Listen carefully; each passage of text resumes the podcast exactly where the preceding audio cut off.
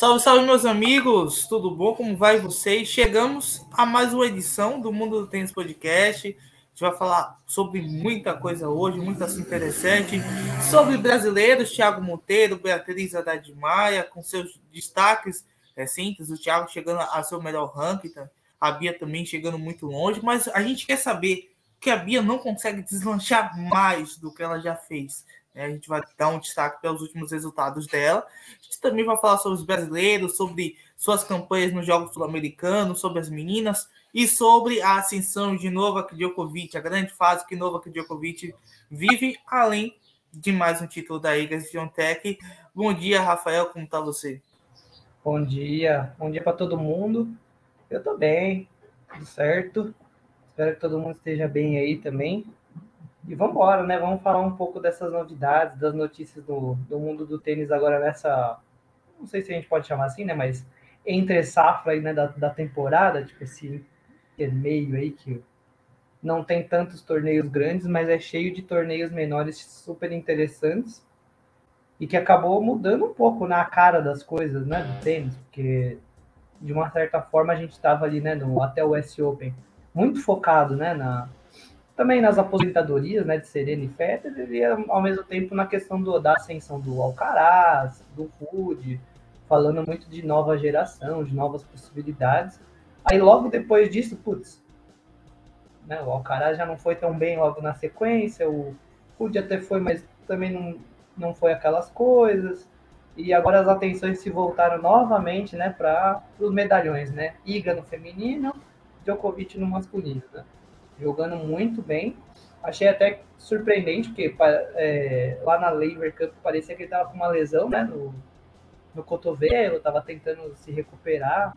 E, bom, aparentemente ele está zerado e vai dar trabalho, né? Todo mundo tem que estar. Tá... Os outros tenistas aí, acho que até agradecem ou zicam ele para que ele não vá nos slams, porque se ele for nos slams do jeito que tá aí, é, é complicado, hein? O homem tá jogando muito, voltou com tudo. E vamos trocar essa ideia também aí, né, sobre os brasileiros.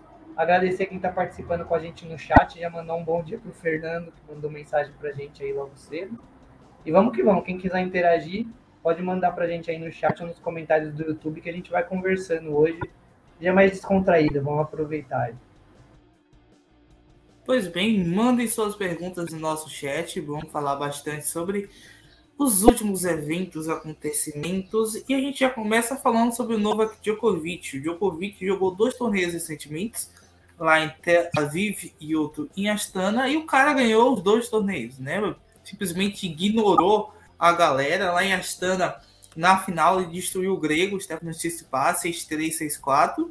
E lá em Tel Aviv, ele venceu Marin Cilic na final, ou seja, dois baitas jogadores, dois jogadores que são experientes a, certo modo, que têm vários títulos, e o Novak Djokovic conseguiu mais uma vez ter uma campanha boa e uma sequência positiva. O Djokovic, que é um jogador que o ranking dele seria melhor se ele tivesse tomado a vacina. É basicamente isso. E é um cara que é um grande jogador, um dos maiores jogadores que temos.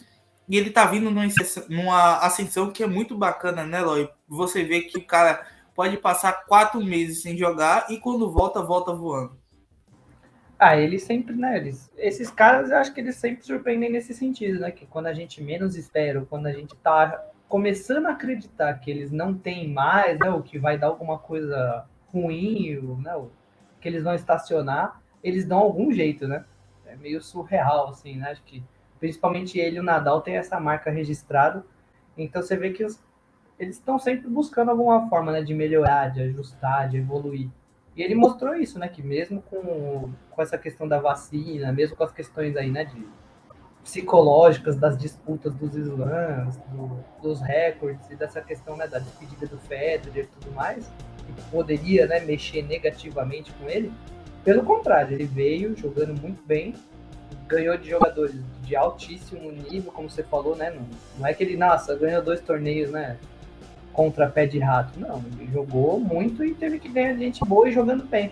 O Tite estava numa semana inspirada, poderia ter beliscado. Se Tsitsipas já ganhando o Djokovic outras oportunidades, poderia ter dado mais trabalho. Então, que o Sérgio tá voando baixo. Tem que estar tá de olho nele para todos os torneios. E é o que você falou, né?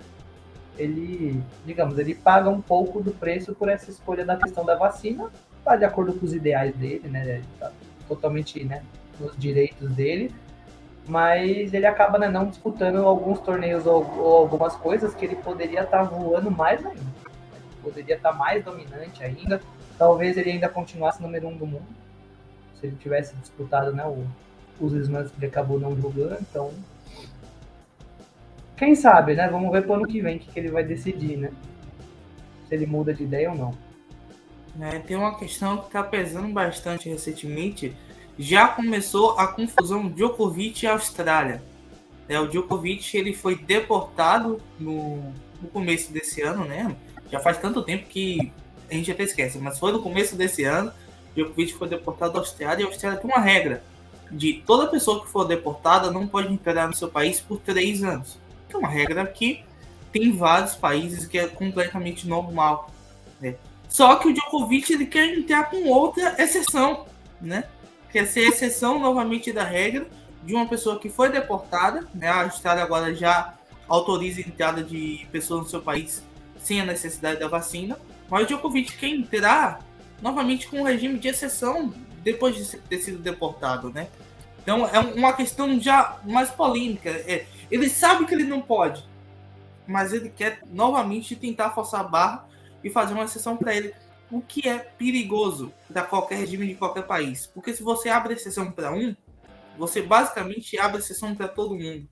Né? Então você abre aí um, um precedente para que outras coisas podam, possam acontecer e catástrofes maiores podem acontecer virtude desses próprios precedentes, né? Então, Eu é uma... esse, é o, esse é o problema, né?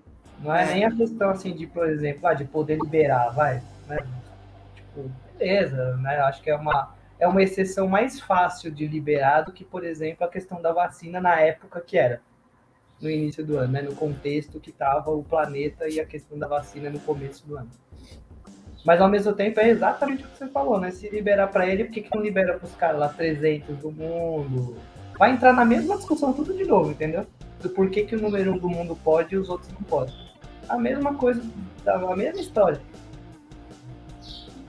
Aí vai é depender do governo, né? Se eles vão bater de frente de novo, ou se dessa vez eles também vão meio que, ah, vai, vamos liberar logo, tipo, pra todo mundo esse ano, sabe? Liberar geral um ano do torneio.